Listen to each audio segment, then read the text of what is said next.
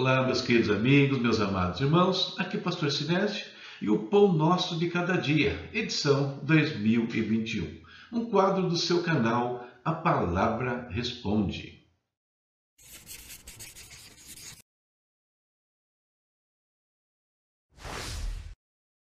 E aqui estão os nossos parceiros, aqueles que nos ajudam a manter este canal, a manter este ministério. VNC Studio parceiro aqui que pode te ajudar em tudo que se refere a imagens, vídeos, áudios, enfim, coisas que vão alavancar o seu negócio, o seu ministério e outras coisas. Mano Brownie, brownies deliciosos e variados. Experimente, você vai se apaixonar.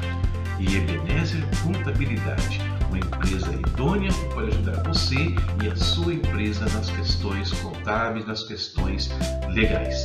Os links estão na tela, né? acesse e veja como nossos parceiros também podem te ajudar e muito. Olá, queridos. Leitura de hoje, Gênesis capítulos 33 ao 36. Eles vão embasar a nossa reflexão neste dia. Anteriormente já lemos Gênesis até o capítulo 30 e 2. Estamos num plano de leitura anual é em ordem cronológica das Escrituras. Participe desse projeto, leia também a Bíblia, leia a palavra de Deus. Isso é muito importante para a nossa vida espiritual. O tema que eu separei para a nossa meditação dentro do Pão Nosso hoje é Não se ponha o sol sobre a vossa ira. O texto é um só. Gênesis capítulo 33, versos 8 ao 10. E ali nós temos um diálogo entre Jacó e Esaú. Vamos ver o que eles conversaram. Esaú perguntou: O que você pretende com os rebanhos que encontrei pelo caminho? Ser bem recebido por ti, meu senhor, respondeu Jacó. Disse, porém, Esaú: Eu já tenho muito, meu irmão. Guarde para você o que é seu. Mas Jacó insistiu: Não, se te agradaste de mim, aceita este presente da minha parte, porque ver a tua face é como contemplar a face de Deus. Além disso, tu me recebeste tão bem. Gênesis 33, do 8 ao 10. Jacó, agora chamado Israel, envia presente generoso para o seu irmão que nós vimos detalhado no capítulo 32 estrategicamente, ele não manda tudo de uma vez, ele vai mandando em partes e dando instruções muito claras né, sobre o que deveria ser dito a Esaú quando o rebanho o encontrasse. Quando eles se encontram, Jacó, Jacó se curva sete vezes perante seu irmão. Eles se encontram, se abraçam e choram ali copiosamente. O choro da reconciliação. Foram 20 anos de separação e as lembranças eram as piores possível. Jacó, ao saber que seu irmão vinha encontrá-lo com 400 homens, teme. Mas por que Esaú fez isso? Não seria também porque haveria algum receio no seu coração em relação a como poderia ser aquele encontro? Poderia, é verdade. O comportamento dos dois irmãos nesse momento crítico pode nos ensinar muitas coisas sobre o processo de reconciliação. Vamos prestar atenção em alguns detalhes. Porque alguns de nós podem um dia precisar saber sobre isso, né? como promover uma reconciliação. Outros podem estar precisando disso bem agora.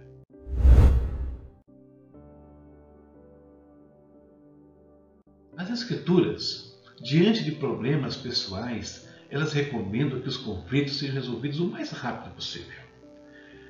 Como diz o apóstolo Paulo em Efésios, né? não deixando que o sol se ponha sobre a vossa ira. Jacó e Esaú deixaram o assunto pendente por 20 anos. Você imagine 20 anos, os dois trabalhando, os dois construindo a sua vida, mas lá dentro do coração, dentro da mente, havia aquela questãozinha. E Jacó, que Jacó fez comigo, sabe que está influenciando a minha vida agora aqui? E lá do outro lado, um dia eu tenho que voltar para minha terra, como é que eu vou falar com Esaú? Então esses fatores, o tempo passando, vai complicar muito a reconciliação. Verdade é que nós não sabemos o que estava no coração de Esaú. Mas por que ao encontro de Jacó com tantos homens? Vamos pensar em algumas questões. Primeiro, seria porque ele temia alguma ação astuta de Jacó? É possível, porque a lembrança que ele tinha é de ter sido enganado duas vezes e poderia ser enganado uma terceira, então ele se precaver contra a situação. Segundo, poderia ainda haver alguma intenção de retaliação mesmo 20 anos depois? Com certeza. Já, Esaú ainda poderia alimentar alguma é, indisposição contra Jacó. Mas, queridos, a reação de ambos no momento, a reação de Esaú no momento do encontro, mostra que havia disposição, havia espaço para o perdão. E essa disposição ela foi alimentada de diversas formas. Como? Primeiro, os presentes enviados por Jacó. Salomão fala que o presente, né, ele abranda a ira no coração dos homens. Ele abre caminho para uma negociação. Então, os presentes tiveram um papel ali. Jacó soube usar esses presentes para preparar o momento do encontro. Segundo, a atitude de humildade de Jacó curvar-se diante de Esaú. Ele se curva sete vezes perante o seu irmão. E por último, a forma como se dirigiu ao seu irmão, né, chamando de meu Senhor.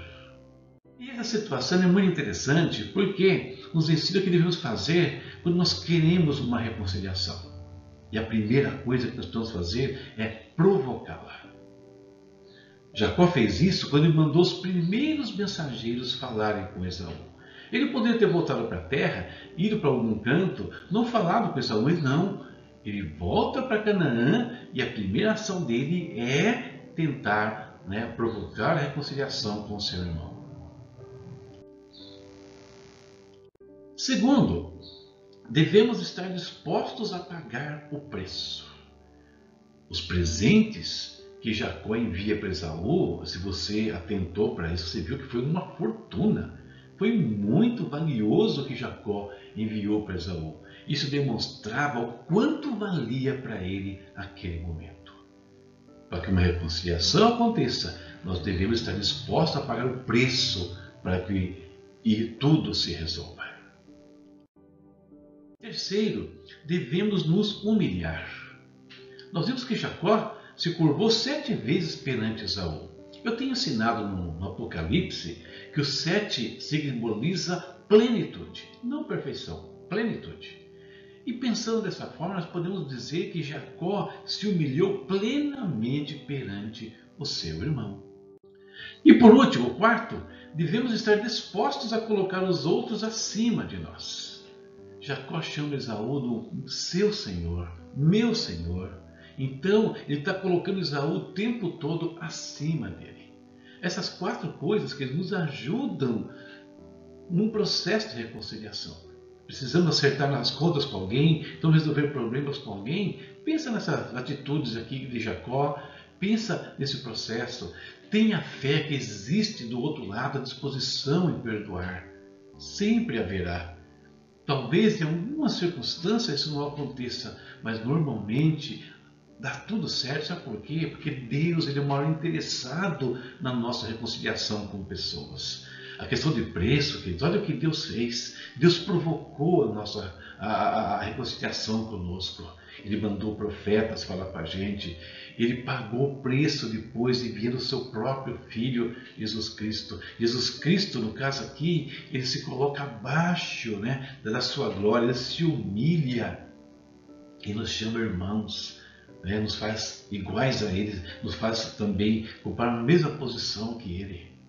Então a reconciliação ela é muito importante. Primeiro em relação a nós e Deus e também em relação às pessoas. E aqui nós podemos aprender um pouquinho sobre isso. Quanto mais rápido nós buscarmos a reconciliação, menores serão as dificuldades. Repetindo as palavras do apóstolo Paulo: Não se ponha o sol sobre a vossa ira.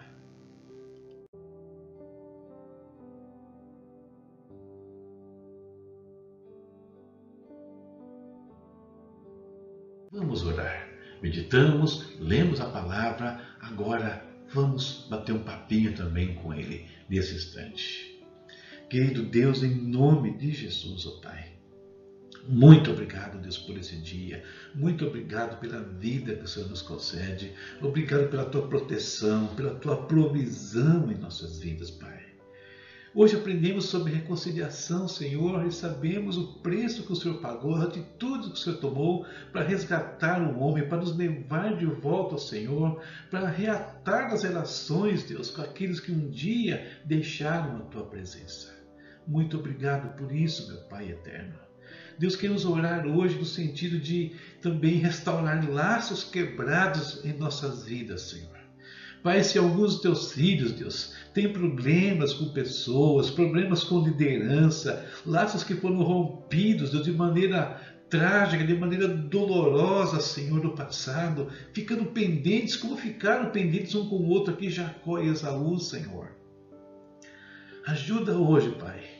Traz um momento de graça sobre essas situações e Deus, que aqui os teus filhos saibam, ter sabedoria para provocar o reencontro, Deus. Saibam o que eles devem fazer, que preço deve ser pago para que isso aconteça, Deus. Dá disposição de se humilhar, Pai, de colocar o outro acima de si mesmo para que isso se resolva, meu Pai eterno. Em nome de Jesus, Pai querido. Ajuda-nos nas nossas relações interpessoais diariamente. Às vezes temos muitos problemas, às vezes perdemos bênçãos maravilhosas, perdemos companhias, perdemos amizades por coisas tão bobas, às vezes, meu Deus. Não permita que isso aconteça no meio do teu povo.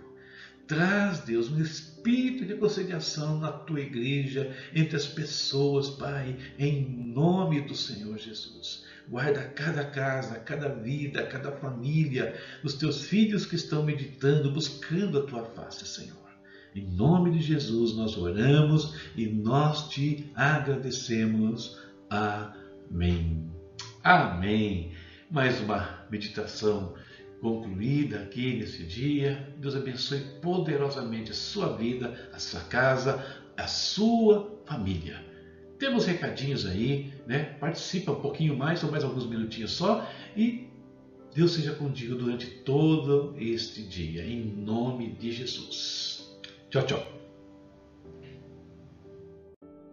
Próxima leitura, meus amados. Importante lembrar aqui, Gênesis capítulos 37 ao 39, apenas três desta vez. Leia e amanhã falaremos sobre ela em nossas reflexões.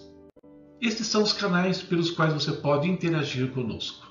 Tem o nosso canal, que é o nosso carro-chefe aqui, tem o nosso portal, tem também as minhas redes sociais, Facebook, tem o Instagram, tem o, o, Twitter, você pode nos seguir também nessas redes, tá bom? Os principais endereços estão aí na sua tela. Não deixe de falar conosco, enviar seus pedidos de oração, as suas consultas teológicas, ou enfim, às vezes apenas um alô, um abraço, o que você quiser. Beleza? Então use os nossos canais e interaja conosco. E o livro que eu quero falar com vocês sobre ele hoje é este, Jesus desceu ao inferno, verdade ou mito? Mais um livro da série Verdades e Mitos. Aqui eu falo sobre uma questão muito ouvida em pregações, tenho certeza que você já ouviu, né? Jesus desceu ao inferno, tomou as chaves do diabo e coisas assim.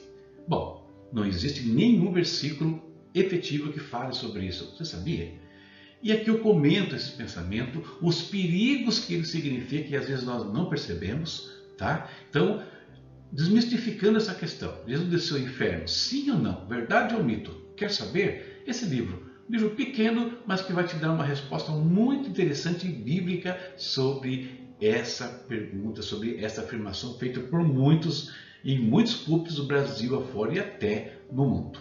Ok? Como adquirir? Simples de tudo. Acesse o meu site palavraresponde.com.br ou o espaço Hotmart. Os links estão aqui embaixo tá? E ali você pode adquirir esse livro, lembrando que é um livro digital. Até a próxima, se Deus quiser, e muito obrigado.